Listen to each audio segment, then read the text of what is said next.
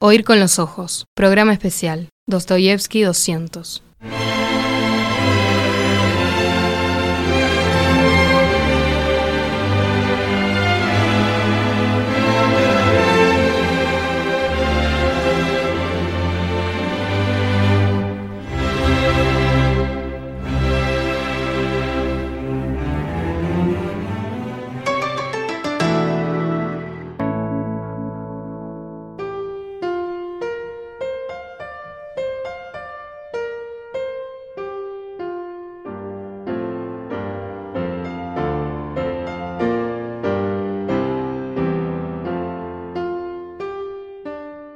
La mañana del 22 de diciembre de 1849, el ingeniero retirado, activista político y escritor, autor de la primera novela social de la literatura rusa, la celebrada Pobre Gente, Fyodor Dostoyevsky, en ese momento en prisión, por conspirar contra la autoridad del zar Nicolás I, era conducido a la plaza de armas del regimiento Semyonovsky para ser ejecutado.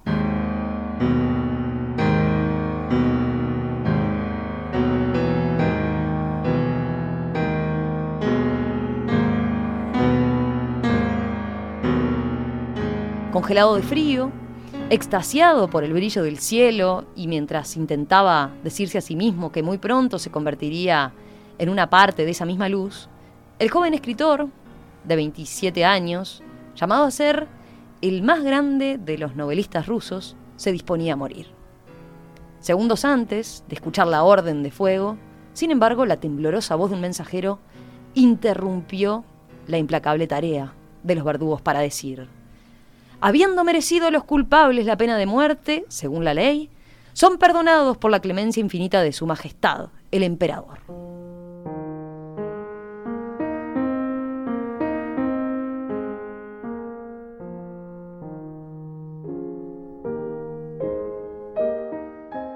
No recuerdo un día así de feliz, va a decir el escritor a su esposa, 20 años después.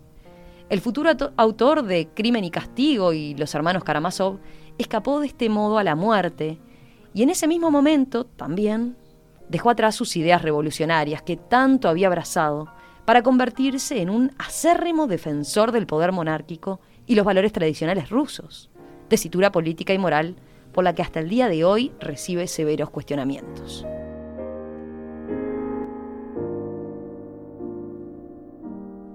Oficialmente, Fyodor Dostoyevsky falleció a la edad de 60 años, el 9 de febrero de 1881.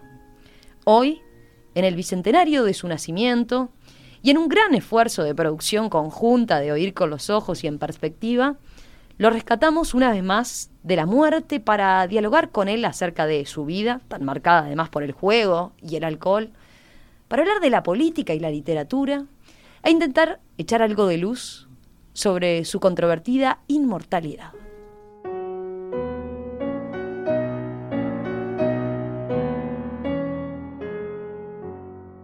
Ingeniero Dostoyevsky, gracias por acompañarnos. Encantado de estar acá, Romina, para conversar un rato. La gente suele decir, la vida hay que vivirla. Y yo agregaría que la vida tiene sentido si además uno sabe para qué vive. Para esas indagaciones luego nada mejor que la conversación.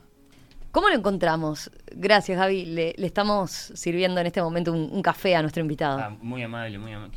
Qué, curiosa esta, esta agüita marrón.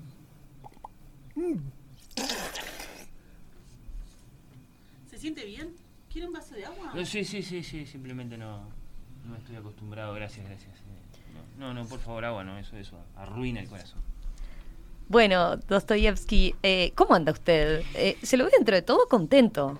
Y sí, sí, sí. Eh, mi estadía en Ultratumba no es, como se puede imaginar, particularmente luminosa. Por lo que estas saliditas mías, amén de que yo acá, bueno, sin un amigo, lejos del pago, no, no me hallo demasiado, bueno, pues me, vienen bien. Las, las, siento como, como muy, muy, muy lindas, muy buenas. ¿Tan mal la lleva su posteridad? Acá en general estamos todos de acuerdo en que, en que usted es, bueno, uno de los más grandes escritores de, Occidente y, de la literatura universal. Eh, no crea, eh. usted misma lo, lo, decía en la introducción, recibo muchas críticas por, bueno, el vuelco que yo di en mi vida de unas ideas francamente ingenuas cuando queríamos cambiar el mundo, a, bueno, una defensa de mis valores cristianos, las tradiciones, la familia, la autoridad. Me han dicho arrastrado, falso, moralista de cuarta. Y mira que yo acepto, ¿eh? eh yo, yo entiendo perfectamente qué cosa es el pecado y cuáles son sus consecuencias. Hmm. ¿Se acepta como pecador? Todos somos pecadores.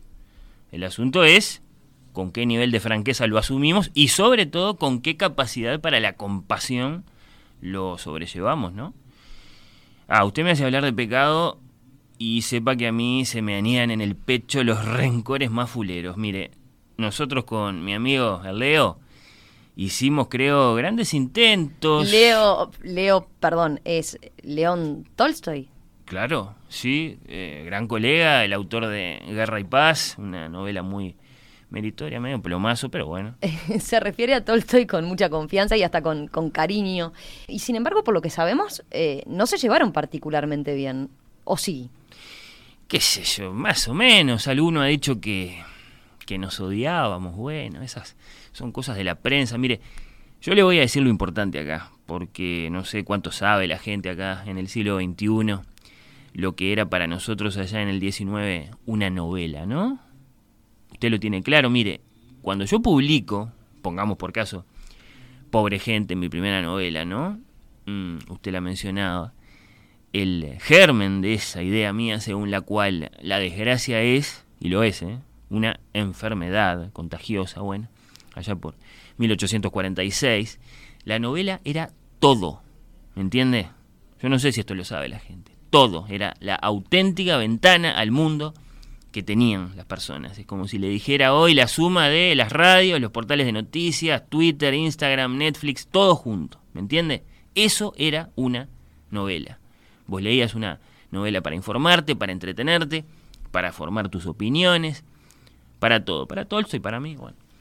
Veo que está bien al tanto de, de nuestro presente cultural las redes sociales, las plataformas de streaming. Por supuesto que sí, desde Ultratumba observamos todo y, no crea que pasivamente. ¿eh? Eh, me interesa, sí, y me indigno, le juro, con algunas cosas. Mire, recién le mencionaba mi primera novela, pero, eh, Pobre Gente. en esa novela yo le canto las 40 al zarismo acerca de cómo vivían los pobres. Clarito, clarito.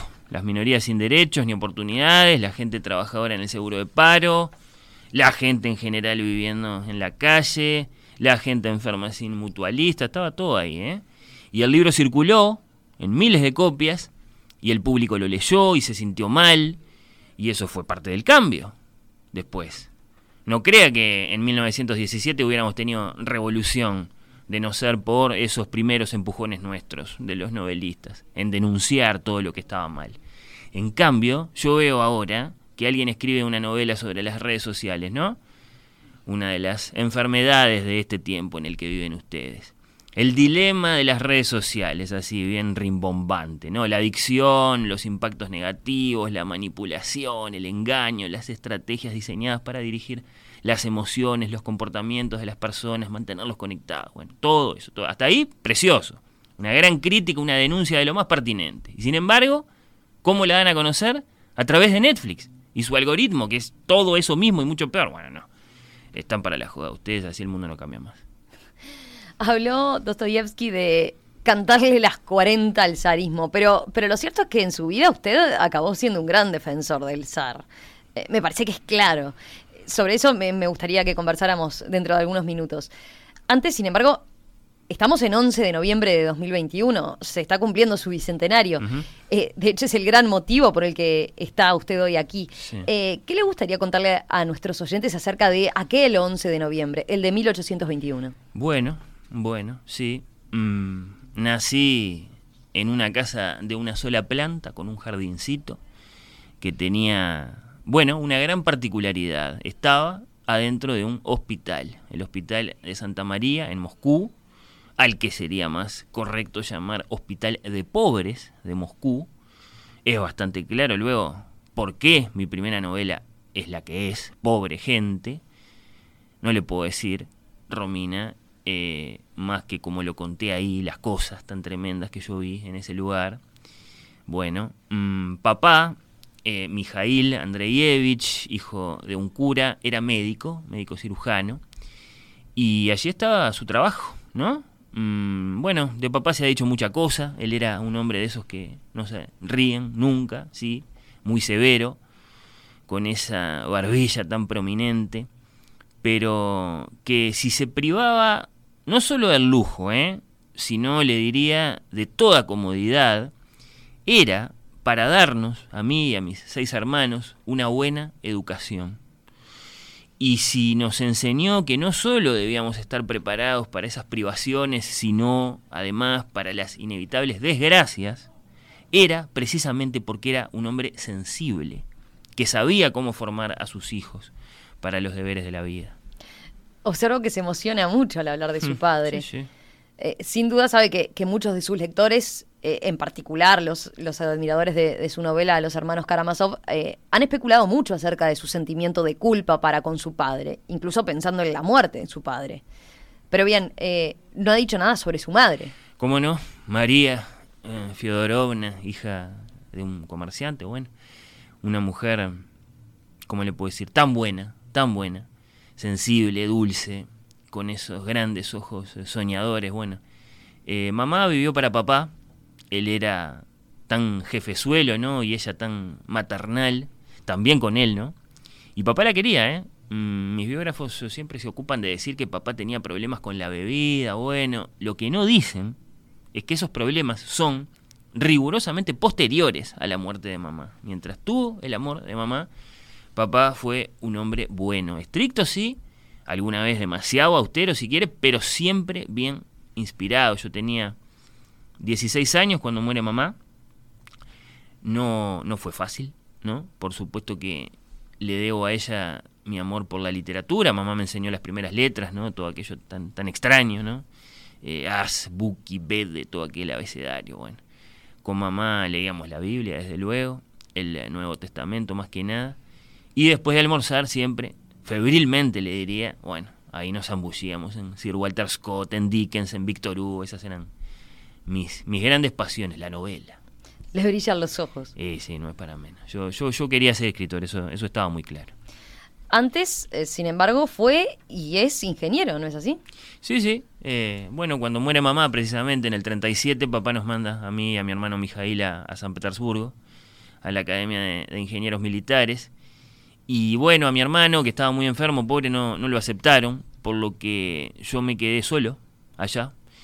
Y sí, me dediqué a estudiar eh, hasta que obtuve finalmente un título que me permitió trabajar, bueno, un tiempo al menos. Eh, yo laburaba para el Ministerio de Guerra, ganaba 5.000 rublos anuales en la mano, que no estaba mal. Bueno, sí, y en ese momento comienza a manifestarse, si me permite, eh, su inclinación por el juego, que, que tantas penurias le trajo. Sí, es verdad, sí, sí, empezó ahí con el billar, qué sé yo. Bueno, eh, yo, yo no, envi- no, no, no pido que me comprendan, digamos, en esa pasión. ¿No era una cuestión de fuerza de voluntad resistirse a esa inclinación, la inclinación de jugar, que, tantas veces lo llevó a, a perderlo todo y endeudarse tan gravemente? Sí, yo entiendo eso. Eh, vas y te timbeas de un viabazo el caudal con que tu vieja podría haber vivido todo un mes. Yo sé, sí. Lo que pasa es que no es una inclinación o un capricho, ¿sabe? Hay una, ¿cómo le puedo decir? Una noción de las cosas. La de que en un instante podés cambiar tu destino cuando jugás. No, mire, le cuento algo. Una noche yo estaba en el casino y como tantas veces había perdido todo, ¿no? Me fui, revisé mis bolsillos y encontré solitario, en un bolsillito allá, un florín. Uno solo, un florincito. Ese florín significaba, para que me entiendan, en una noche como esa, lejos de casa, poder comer, ¿no? Salvo que yo sabía que en un minuto podía convertir ese florín en 200 florines, ¿no? Bien debute. ¿Me entiende? Y así, y así, bueno, fui y lo hice, ¿no? Y pensar que condenado por la ley del escolazo juego igual si el mismo mazo me lo tiran otra vez. Volví, lo jugué y salí triunfal, ¿no? Pensando, ¿y si me hubiera abatatado? ¿Y si me asustaba? ¿Si no hubiera tenido el valor de decidirme? Esa es la cosa. Dostoyevsky, eh, le propongo que hagamos una, una primera pausa. Al regreso quiero que, hablemos de, su vida política en sus años de juventud, si le parece bien, y, y de esa experiencia tan terrible que narraba en la introducción y que lo llevó a, a usted a ese cambio tan radical. Ya seguimos, ¿le parece bien? Bueno, sí, me parece que esta noche me emborracho bien, me mamo bien mamado para no pensar.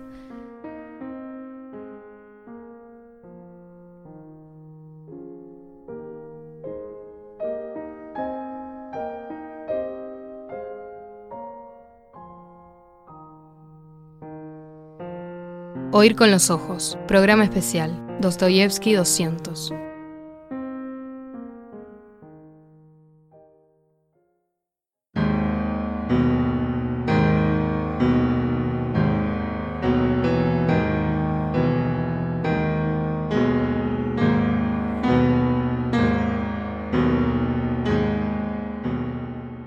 Fyodor Dostoyevsky, su vida, sus obras, su actividad política, ese gran vuelco en sus ideas, de revolucionario a conservador. A 200 años de su nacimiento, Oír con los ojos y en perspectiva tienen el privilegio de conversar con el autor de Crimen y Castigo y los hermanos Karamazov. Tengo, como se puede imaginar, muchísimos mensajes de la audiencia con, saludos de admiración, con preguntas muy interesantes. Eh, ya le voy a leer algunos. Hablábamos de, sus años de, estudiante de ingeniería. ¿Fue en ese momento que usted conoció a, los futuros miembros de, los movimientos revolucionarios que, que, supo integrar?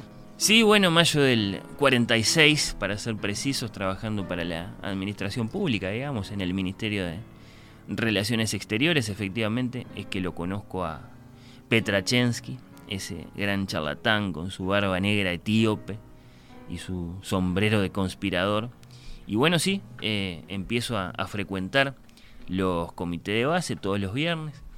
Y éramos precisamente eso, ¿sabe? Petrachenquistas. No tanto decembristas o del grupo de los años 40, como se ha dicho tantas veces.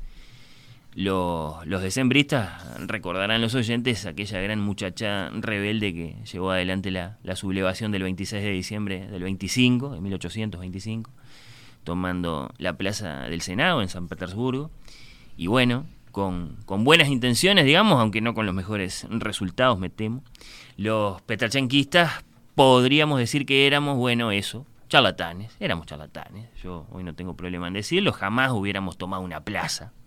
Criticábamos al régimen, lamentábamos la situación por la que atravesábamos todos, nada más. No, no había ningún complot, no formábamos una sociedad organizada, no pensábamos tomar las armas charlatanes y borrachos, ¿no? Eso éramos. Lo dice, si, si lo interpreto bien, para responder a la idea que el poder, hmm. el propio zar Nicolás I, eh, se habían hecho de, de, la amenaza para la gobernabilidad y la paz que representaban aquellos movimientos. Claro, claro, sí, sí. Eh, había por ahí el, el, el, preconcepto de que éramos, bueno, eh, guerrilleros, ¿no? Y nada más alejado. Éramos jóvenes, estábamos equivocados, como en general están equivocados todos los jóvenes. Bueno, yo fui fundador de aquel movimiento, sí, bueno, por un problema de edad, como le digo, ¿no? En, en tiempos, sí, de, Nicolás I. Nos enfrentamos mucho con la Liga Ultraconservadora, ¿no? Eso no es Rusia, decíamos nosotros. Lo que defendía esta Liga Ultraconservadora, la LUC, que le decíamos nosotros, ¿no? En fin, bueno. Éramos todos muy ingenuos, ¿no? Leíamos a los revolucionarios franceses, a Georges Sand, ¿no? Y creíamos que entendíamos las necesidades de la gente, del pueblo, ¿no? Eh, nos enternecíamos con la idea de un reparto de bienes entre todas las clases, con unas políticas económicas teñidas de poesía, con una revolución sin olor a, represión y a carnicería, ¿no? Solo desde las ideas. Era una especie de deber cívico, si quiere, para nosotros que éramos universitarios, póngale, pero para nosotros todo aquello era apenas una excusa para juntarnos a tomar unas vodkas, fumar unos, unos cigarros extranjeros. Se nos daban vuelta los ojos con las ideas liberales, en contra del gobierno, ¿no? en contra de la iglesia. Y, y hablábamos de política como se habla en un boliche. En fin, un error, un grave error. Había, eh, de todos modos, una plataforma reformista bastante bien articulada, más allá de esa imagen de movimiento juvenil no particularmente organizado el fin de la servidumbre, la emancipación de los siervos, el cese de los castigos corporales para la clase trabajadora, la abolición de la censura. Llegaron, de hecho, eh, con compañeros precisamente como Petrachensky, que, que usted acaba de mencionar a, a crear una imprenta para la fundación de una página propia que les permitiera difundir sus ideas. Quiero decir, tenían también una dimensión seria aquel movimiento activista suyo, ¿o no? Se dice que en un momento usted se, se había ofrecido a escribir las actas de las reuniones del comité, que en un momento usted hubiera sido capaz de bajar a la plaza con una bandera roja. Bueno, puede ser, puede ser, qué sé yo. Lo que pasa es que, ¿cómo le puedo decir? Uno, uno se arrepiente tanto porque no entendíamos nada, ¿no? Está bien que usted me pregunte, yo entiendo, pero eh, yo no soy esa persona. Pensábamos que los cambios había que hacerlos de la noche a la mañana y obviamente eso no era posible. Uno ahora lo entiende eso. El zar, por lo demás, estaba dispuesto a llevar esas reformas adelante. Era claro. Pero hay algo que la gente y nosotros mismos en ese momento no entendíamos. Y es que la relación entre un monarca y su pueblo no es una relación de amo y esclavo es una relación de padre e hijos, ¿sabe? Matar este amor, luego, era matar a Rusia. Eso es lo que la revolución no comprendía. Había que esperar, había que creer. Pero bueno, repito, éramos jóvenes. Hay que pensar que también ahí estaban los ecos no tan fuertes de la revolución del 48 en Francia, que tanto nos inspiró, para mal, desde luego. Aquel proyecto, bueno, simplemente no, no era trasladable. Mire, qué sé yo. ¿Cómo recuerda aquella mañana, la de el 29 de abril de 1849? Usted ya era un escritor muy famoso, eh, el autor de la elogiada novela Pobre Gente.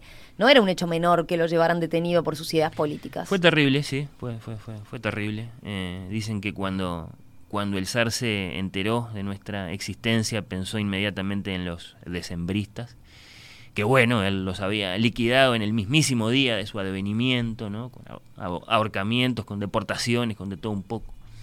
Y de pronto a sus ojos estos sucesores, ¿no? Otro envenenamiento occidental, afrancesado o britanizado, otra horda, si lo quiere decir así, se habló de complot, de conspiración, se dio la orden de detenernos, de propinarnos un castigo ejemplar. Y bueno, eh, así nomás, a la gallola, por culpa de ella, yo fui a, descansar. Nos, eh, nos fueron a buscar, nos desnudaron. Yo pensaba en todo momento que se trataba de un malentendido, que aquello no podía ser, ¿no? Nos eh, llevaron significativamente a la cárcel de San Pedro, construida por, por Pedro el Grande, ¿no? Pedro que, que en 1718 había mandado encerrar allá a los, a los miembros de la conspiración contra el Zarevich Alexei, ¿no? Que aquella sí que había sido, ¿no? Una, una conspiración. Bueno. Habla todo el tiempo en plural. No estaba solo. Había otros compañeros del movimiento. Éramos tres eh, aquella noche. Estaba el propio Petrachensky, sí, eh, ahí conmigo, el, el, ñato que le decíamos. Y uno que se llamaba eh, Grigoriev, que era buen escritor y que, bueno, no, no, no tenía apodo, si quiere le podemos decir sencillamente el ruso. Y bueno, estuvimos presos varios meses eh, sin sentencia, sin saber nada, encerrados en las peores condiciones, ¿no? El niato, el ruso y yo, sin poder leer, que eso era lo, peor de todo. Hasta que un día, bueno, eh, vinieron y nos leyeron la, la sentencia, ¿no? Petrachensky, Grigoriev, Dostoyevsky, condenados a pena de muerte. Sas, se acabó todo. Hmm. ¿Qué sintió? Y no sé, no sé. Lo que, lo que recuerdo es que no podía dejar de mirar cómo, miren, ¿no? las, las pequeñas cosas, ¿no? Lo, rara que es la mente, cómo dobló el auditor aquel, el, el, el que leyó la sentencia, el, el, papel, ¿no? Cómo se lo metió en el bolsillo, eh, rascándose una oreja, ¿no? Cómo bajó después los escalones del cadalso. Después vino un pope y, nos habló de San Pablo. La redención del pecado es la muerte, qué sé yo. Eh, en algún momento pensé, sí, que aquel suplicio podía ser, ¿por qué no?, una purificación. ¿no? Que muchos pecados nos iban a ser así perdonados, o que sé, cosas que uno piensa. Sin embargo, como sabemos, Dostoyevsky, eh, usted no murió ejecutado. No, es verdad, es verdad, sí. Eh, zafamos, zafamos. ¿Cree en la veracidad de aquel hecho tan insólito? Quiero decir, ¿cree en verdad lo que, que lo que pasó fue que el mensajero llegó con el perdón del zar un instante antes de que lo fusilaran? ¿O es que, que fue una especie de gran escenificación para, para infundirle miedo? El hombre teme la muerte porque ama la vida. Nada más importa, Romina. Bueno, veamos, eh, no tenemos tiempo suficiente para, para, continuar ordenadamente con este recorrido por, por, los hechos más importantes de su vida. Sin duda me gustaría preguntarle por, por sus años de, de, prisión, que en definitiva son los años que, siguieron a esa falsa ejecución suya. Eh, la sentencia que sí le tocó cumplir, que fue la de los varios años de trabajo forzados en Siberia. En todo caso, está bien recordar que, que, usted narra su experiencia como prisionero en, en, su libro con sus memorias del calabozo, el, el, libro titulado La Casa de los Muertos. Es verdad, sí, sí. Tal vez pienso, debería preguntarle por el, por el papel de las mujeres en su vida, sus esposas, las mujeres que amó, María, Ana, Polina Suslova. Mire, Romina, de las mujeres mejor no hay que hablar. Todas, amiga, dan muy mal trago y hoy mi experiencia lo puede afirmar. Elijo preguntarle entonces por, por, los motivos de su gran vuelco político, ¿no? Eh, ese cambio tan notable en sus ideas y convicciones. Usted pasó, Dostoyevsky, de abrazar las ideas de la revolución a abrazar el poder monárquico, los valores tradicionales. Se opuso a la, a la agenda de derechos para las minorías oprimidas, el matrimonio igualitario, la despenalización del aborto, el lenguaje inclusivo. ¿Por qué? No es que me haya opuesto los cambios iban a llegar, yo ya le expliqué, ya se lo dije. Eh, había que esperar, había que creer, esas reformas no se hacen a la fuerza, las hace el tiempo, bueno. Sin embargo, muchos analistas eh, están de acuerdo en que ese giro a la derecha, si me permite decirlo así, también tuvo que ver con un cierto sentido del oportunismo. Para sí. recuperar su libertad, para poder volver a escribir y a publicar, redactó poemas patrióticos, mandó cartas con súplicas, también propuestas publicitarias. Hacia 1855 describió al nuevo zar Alejandro II como un sol que brilla por igual sobre los justos y los injustos. ¿Mm? Se reconoció como culpable por las ideas que había profesado en su juventud. Insistió, insistió en que estaba muy arrepentido. Podría pensarse que para todo esto y para, para su posterior defensa tan encendida del zarismo, lo que, lo que lo guiaba no era tanto un vuelco, un, un giro en sus ideas, sino más bien un sentido de la, de la conveniencia, ¿no? Una especie de, de audacia política. ¿Qué dice? No, mire, eh, las causas de las acciones humanas suelen ser inconmensurablemente más complejas y variadas que nuestras explicaciones, cualesquiera sean, ¿no? Posteriores sobre ellas. Así que no, no, no es tan sencillo. ¿No acepta haberse degradado en sus peticiones a personas que, que tenían poder e influencia? Es mejor ser infeliz y saber lo peor que ser feliz en el paraíso de los tontos. Esa es mi respuesta. Le hago estas preguntas, Dostoyevsky, eh, espero que, no las tome mal, porque usted sabe, una de las grandes lecciones que nos han quedado de su obra es, de hecho, una gran lección moral. Que nadie en este mundo debería permitirse ser feliz mientras en otro lugar del mundo haya siquiera un único ser que esté sufriendo. Y lo cierto es que, que usted eh, no parece haber predicado con el ejemplo. Sus biógrafos cuentan, por ejemplo, que cuando su primera esposa, María, enfermó de tuberculosis y tuvo de pronto muy poco tiempo por delante para vivir, usted la abandonó para seguir a su amante, Polina Suslova. Y lo mismo se puede decir de su conducta en el, en el juego o en el alcohol, que, que lo llevaron una y otra vez hasta la indigencia. ¿No considera que debió ser tal vez más moderado en su enjuiciamiento moral de la humanidad? Mm, mire, eh, Romina, si podemos formularnos la pregunta, ¿soy o no soy responsable de mis actos? Bueno, eso significa que sí lo somos. Escuche cómo describe su personalidad su amigo y, primer biógrafo Nikolai Strahov. Dostoyevsky era vanidoso, envidioso, pendenciero, desconfiado, rastrero, egoísta, fanfarrón, informal, desconsiderado, cerrado e intolerante. En una palabra, un ser odioso. ¿Qué le parece? Me parecen dos cosas. Que yo tengo mi conciencia tranquila, ¿no? Que lo importante en la vida de un hombre es no mentirse uno a sí mismo. El hombre que se miente a sí mismo y escucha su propia mentira llega a un punto en el que no puede distinguir la verdad dentro de sí o bueno, alrededor de él, por lo que pierde todo respeto por sí mismo y por los demás. Y, y sin respeto, bueno, deja de amar, ¿no? Eso como primera cosa. Y después, Strahov, mira, vos a mí no me vas a engrupir, bacán de rango misio. A vos te baten los giles el marqués de Bocanegra como a mí me baten chorro el herrero o el pardís, ¿no? ¿A quién le ganaste Strahov? Salí de acá. entiendo que usted lo cite, mi primer biógrafo, bueno. Eh, pero me parece Strahov, con mucho respeto, que te estás olvidando de que soy el autor de Crimen y Castigo, ¿sabes? A mí me fue bien en la vida. Eh, así que bueno. Nos vamos quedando sin tiempo, Dostoyevsky. Eh, le hago cinco o seis preguntas bien directas. Eh, le pido respuestas breves si puede. Tengo además muchísimos mensajes de la audiencia y quisiera compartir con usted al menos algunos. Eh, pero no hemos hablado nada de sus libros. Crimen y Castigo, que usted lo, lo mencionaba, Los Hermanos Karamazov. Veamos. Ese emparejamiento del asesino y la prostituta en el final de la historia de Raskolnikov. Crimen y Castigo. ¿Lleva implícito un mensaje moral definido? Hmm. Bueno, mm, el mundo nos dice, ¿tiene necesidades? ¿No? Bueno, vaya y haga algo al respecto, ¿no? Todos tienen derechos, los ricos, los pobres, nadie debe dudar a la hora de salir a satisfacer sus necesidades. De hecho, vale la pena ampliar esas necesidades, pedir más, ¿no? Eso nos dice el mundo, así se piensa hoy. ¿Estamos de acuerdo? Y a eso le llaman libertad. Bueno, el resultado para los ricos es el aislamiento y el suicidio, y para los pobres la, envidia y, el asesinato. Esa es mi hmm. respuesta. Hmm. Eh, ¿Se sintió culpable por la muerte de su padre, asesinado por sus propios empleados? Es decir, por aquellas personas con las que había sido tan severo como con usted y tanto peor porque al menos usted era su hijo. Sí, sin duda. Sí. Eh, pero no solo por eso, porque bueno, la, la personalidad de papá era un gran símbolo de la gran Rusia imperial, ¿sabes? Y cuando él muere, yo estoy perdiendo el tiempo en un comité, fantaseando con la revolución.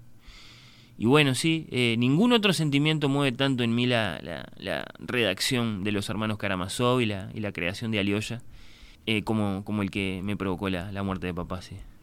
Ya ha quedado claro que, está al tanto de, del presente, de, la cultura y la historia. Eh, ¿Cómo observa la Rusia del siglo XXI? ¿Cómo valora la presidencia de Vladimir Putin hasta ahora? Ah, a mi juego me han llamado. Mire, eh, si me permite yo voy a sacar aquí, mire lo que he traído. Caramba, Dostoyevsky ha venido a la radio, le, cuento a los oyentes, eh, con una bandera rusa, la tradicional bandera tricolor a franjas horizontales, blanca, azul al medio y, y roja abajo. ¿Se está en este momento envolviendo con ella? ¿Es este un saludo entonces al presidente Putin? Mire, yo he viajado mucho por Europa, conozco su literatura, conozco su política y no hay nada que desprecie más que su supuesto progresismo. Y lo cierto es que la necesidad de Rusia de mirarse al espejo, de confrontarse consigo misma, bueno, viene siendo entorpecida por corrientes europeizantes, y ni le digo, ¿no? Cruz Diablo, proamericanas, eh, desde que yo era chico. ¿No? Eh, la gente que, que, me lee en serio sabe que mis novelas no son novelas policiales, está bien, hay asesinatos y misterios y qué sé yo, como pretenden algunos necios. No, no, no. Eh, mis novelas son novelas distópicas sobre lo que sucedería si Rusia no regresaba a sus orígenes, antes de Pedro, antes de aquel amanecer del siglo XVIII en nuestra historia, con toda su modernización y occidentalización. Bueno, eso es Iván en los Karamazov, ¿no? Este, el más exitoso, el más occidentalizado de los hermanos, bueno, el gran culpable, ¿no? Es decir, estamos hablando de cosas que de hecho sucedieron ¿no? durante tanto tiempo, hasta que llegó, sí, Vladimir, ¿no? que sin duda nos está ayudando a encaminarnos, a encaminarnos por lo menos hacia una nueva comunidad espiritual, ¿no? En la mente eslavófila, eh, que bueno, es la que, la que puede unir a Rusia, ¿no?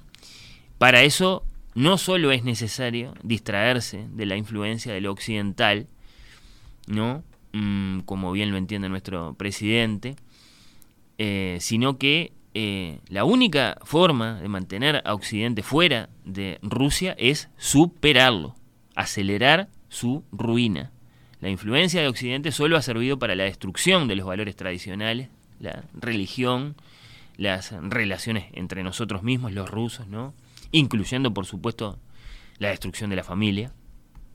Cuanto más los líderes occidentales y especialmente los presidentes estadounidenses hablan de restablecer las relaciones con Moscú. Bueno, más tenemos que desconfiar nosotros los rusos de ellos, ¿no? Hace, hace muy bien el presidente en llamar traidores y payasos a políticos como, bueno, o Boris Yeltsin, para no hablar de los bolcheviques, ¿no? Personas, personas eh, absolutamente intolerantes con, con, todas las opiniones distintas de las suyas, eso no tiene nada que ver con Rusia. Así que sí, eh, Vladimir Putin tiene por ahora todo mi respeto. ¿Le tiro alguna más? Eh, ¿El lenguaje inclusivo? Mm.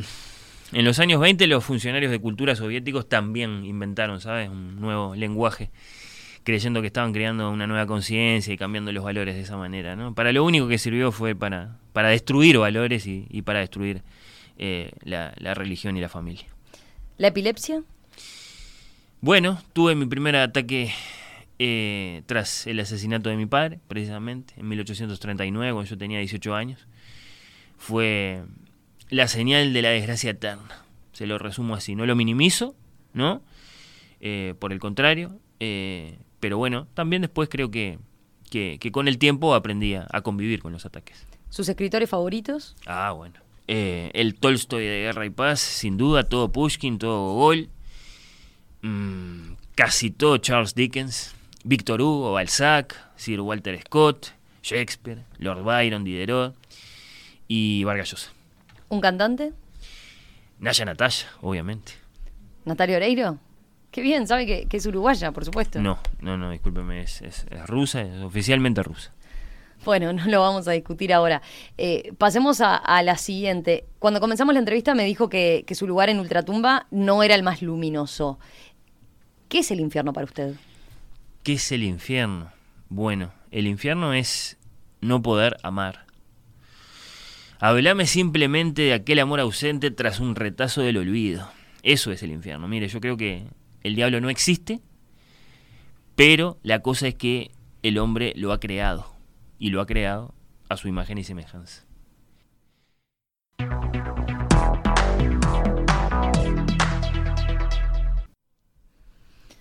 Quiero compartir con usted algunos mensajes de la audiencia. Por ejemplo, Alberto desde Princeton que nos aclara que en realidad él es alemán. Dice, aprendí más de Dostoyevsky que cualquier otro pensador científico, incluso más que Gauss. Ah, pero a ese Alberto yo lo conozco. Eh, el bomba le decimos nosotros. Bueno, muy amable. Le mando un, un abrazo grande. Bien, bueno, ¿qué más? Eh, a propósito de, de algunas de las críticas a su personalidad que citábamos. Desde Londres, alguien que firma William Somerset dice, si Dostoyevsky fuera así de mala persona, sencillamente jamás hubiera podido escribir sus libros, tan humanos y profundos. Este hombre es el hombre más respetuoso de la naturaleza humana que ha existido. Mientras estuvo preso, aprendió algo que a todos nos cuesta aceptar, que aún los asesinos y violadores pueden ser generosos y valientes. Además, dice el oyente, me consta que Dostoyevsky era un hombre muy caritativo. Nunca negaba nada a nadie, aunque él mismo estuviera, y casi siempre lo estaba, en la indigencia. Mantuvo siempre a su familia y a la de su hermano cuando falleció. Y amó a su esposa Ana, por la que se desvivía. Tal vez Dostoyevsky sea el ejemplo perfecto de cómo tenemos que separar siempre al artista de la obra, precisamente para poder comprenderlos a ambos. Un gran abrazo para el gran Fidor y firma William. Bueno, muy agradecido eh, a, William Somerset, ¿sí? William Somerset Maugham lo conozco, por supuesto, que tiene además grandes novelas él mismo, ¿no? Como El velo pintado, así que un, un gran abrazo, querido. Gracias por estar ahí.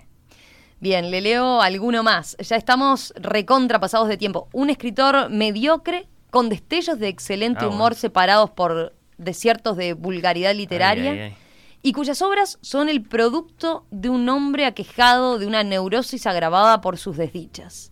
Esto lo dice otro, eh, otro Vladimir, no, no Putin, le declaro. Eh, este nos escribe desde Los Ángeles, ruso, pero aparentemente en los Estados Unidos. Sí, sí, sí, sí. Eh, lo tengo bien registrado a este Vladimir Jirafa, el rey de los caretas. Bueno, me juzga a mí y a mis libros cuando él mismo se hizo famoso vendiendo como si fuera una historia de amor, la historia de un secuestro y de una violación de una menor, ¿no? Usted lo conoce, este libro sin duda. Romina es ese que se llama Lolita lo escribió este oyente, bueno, fiscal universal de la literatura, va, que se vaya a comer bagels con sus amigos los americanos. Ay, ay, ay. Es claro que, que ha sido muy intensa la charla, muy fuerte algunos de, de los conceptos que, que han sido volcados aquí. Supongo que era natural, ¿no? Dada la importancia de su figura y su obra, bueno. Dostoyevsky. Eh, lo despido con un último mensaje. A ver, hay tantos que me cuesta elegir. Virginia desde Londres dice que usted y Shakespeare son lo más grande que hay. Sigismundo desde Viena dice que Los Hermanos Karamazov es la mejor novela de todos los tiempos. Eh, ¿Qué más? Woody, desde Nueva York, le recomienda varias de sus películas. Dice que son versiones alternativas de Crimen y Castigo, en las que el asesino Sí. no paga por lo que hizo, ni en los hechos, ni espiritualmente. Ah, el, el gran misterio de la vida humana es que todo dolor, cuando pasa el tiempo, se convierte gradualmente en una dulce y tierna alegría, ¿no? Igual curioso lo de este, lo de este hombre Woody. ¿Serán, ¿Serán películas o serán fantasías de él nomás por algo que le pasó? Bueno, quién sabe. Me quedo con este, Dostoyevsky, eh, para despedirlo, de, de un oyente siempre presente cuando llegan estas entrevistas literarias. ¿eh? Eh, este Francisco, que nos escribe desde Roma, dice, uno de los libros que siempre está sobre mi escritorio es Los Hermanos Karamazov. Yo les digo a mis sacerdotes que sin los libros de Dostoyevsky, sin entender toda la profundidad de su filosofía, no pueden ser verdaderos Qué sacerdotes. viejo ladino este Francisco, Dios mío. Bueno. Eso se lo dijo a Vladimir, justamente. A, a nuestro presidente, sí, sí, gran, gran vivillo de aspamento este Bergoglio, malandrín de meta y ponga. Pero bueno, está bien, está bien. Leer los hermanos Karamazov siempre está bien. Fyodor Dostoyevsky, en el bicentenario de su nacimiento, ¿se va a celebrar ahora en algún lugar? Sí, sí, sí, bueno, eh, rápido porque estas, estas salidas mías de, de ultratumba duran lo que duran, pero sí, sí, eh, salgo, salgo de acá y me voy, a, me voy a clavar un buen chivito con bastante ensalada rusa. Bueno, que lo disfrute. ¿eh? Muchas gracias por su participación hoy aquí en Oír con los Ojos y en Perspectiva. No olviden que amar a una persona es ver a esa persona como la ve la divinidad. Hasta cualquier momento.